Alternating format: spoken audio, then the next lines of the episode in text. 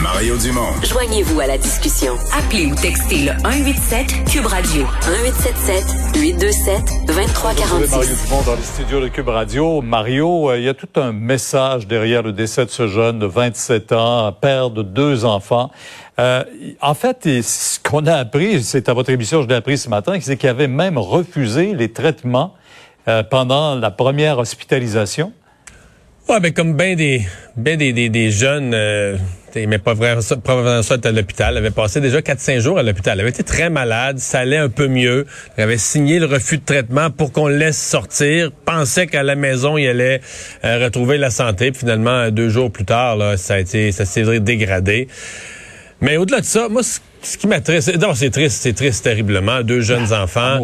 Euh, et ce qui, euh, ce qui m'attriste, je me mets dans la peau des, euh, des parents c'est de penser que c'est- devenu évitable. hein.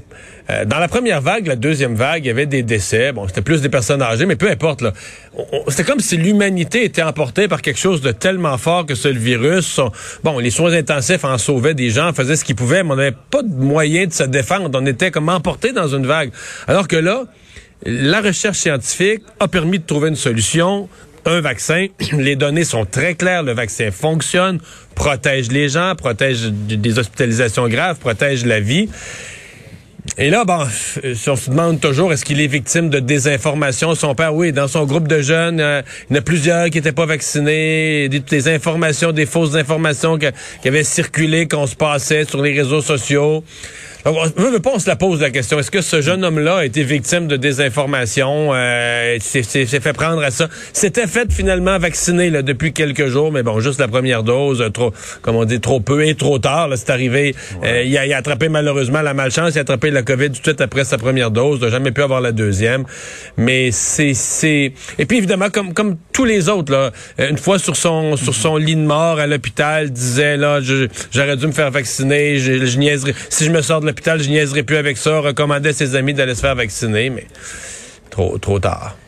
Trop tard pour lui, malheureusement, Oui, oui. mais le message est pour les autres, porte pour les autres. Euh, on le souhaite, en tout cas. Euh, on a rendu une troisième dose là, pour les gens les plus vulnérables, les gens, même, on y va là, dans les résidences pour personnes âgées. Mais le ministre précise que c'est juste de la prévention. Ouais, mais c'est correct. Je veux dire, on- la littérature, on voit ce qui arrive dans les autres pays. Là, Euh, ça va à la fin octobre, ça va faire six mois la première, la, la deuxième dose, et on le voit à partir de six mois après la deuxième dose, pour pas nécessairement pour les personnes en forme, mais pour les personnes immunosupprimées, pour les personnes très âgées, la protection vaccinale descend. Donc on donne ce, en anglais ils l'appellent le booster. Dit ce que là, ce que ça a à dire, comme on dit au Québec, ça booste, ça redonne une force au, vaccin, au système immunitaire. Donc euh, ça me paraît tout à fait approprié. D'ailleurs, les experts disent, ben là on commence à voir réapparaître un petit peu là, dans certaines résidences personnes âgées, des éclosions. Bon là, le personnel va être tout vacciné. Ça va aider beaucoup là, dans, dans deux semaines. Mais de protéger ces aînés-là, c'est tout à fait approprié. Puis, à mon avis, les autres aînés qui ne sont pas hébergés, euh, c'est une question de temps. Est-ce que ça ira euh, au mois de décembre ou après les fêtes? Mais je pense que c'est une question de temps qu'on va aussi, c'est ce qui se fait dans d'autres pays, on va aussi vouloir couvrir toutes les personnes de 65 ans et plus. Ouais.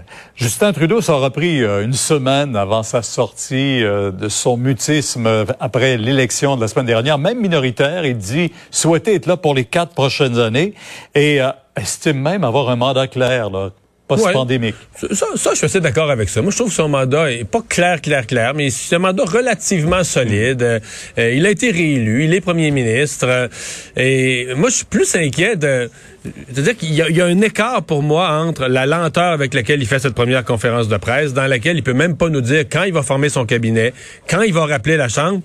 Alors que son message de campagne électorale, c'était faites-moi confiance, là, faites pas confiance au NPD ou aux conservateurs. Moi, là, je sais comment gérer la COVID, je suis prêt, je vais être dans l'action, etc.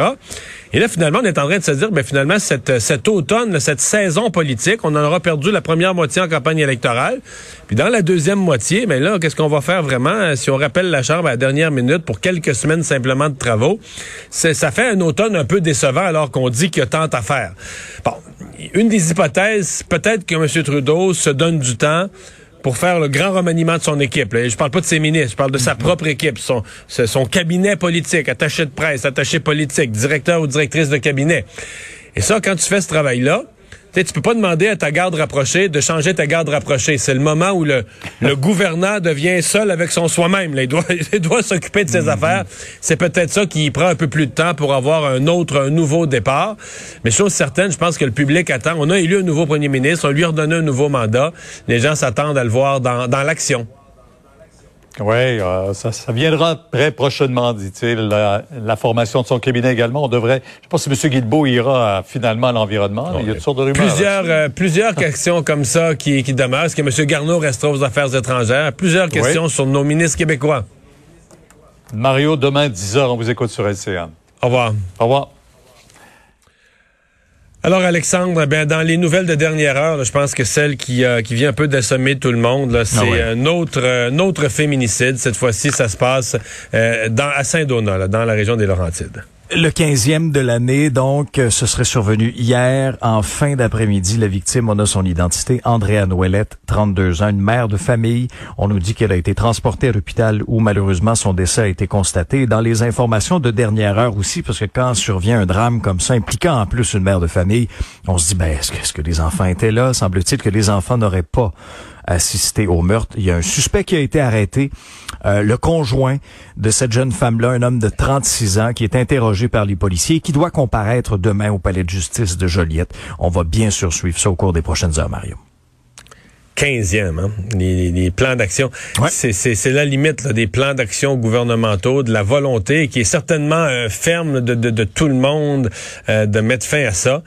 Mais il y a quelque chose d'installé là, chez les hommes, entre autres, une idée de, de, de, de folie que quand quand la, la, le couple tourne mal ou les choses tournent mal, là, de, de se retourner vers cette euh, solution destructrice, là, c'est vraiment vraiment très très dur à vivre. Merci Alexandre. À demain. Merci à vous d'avoir euh, été là. On se donne rendez-vous demain, 15h30 pour une autre émission. Sophie Durocher s'en vient au micro. Je vous souhaite une bonne soirée.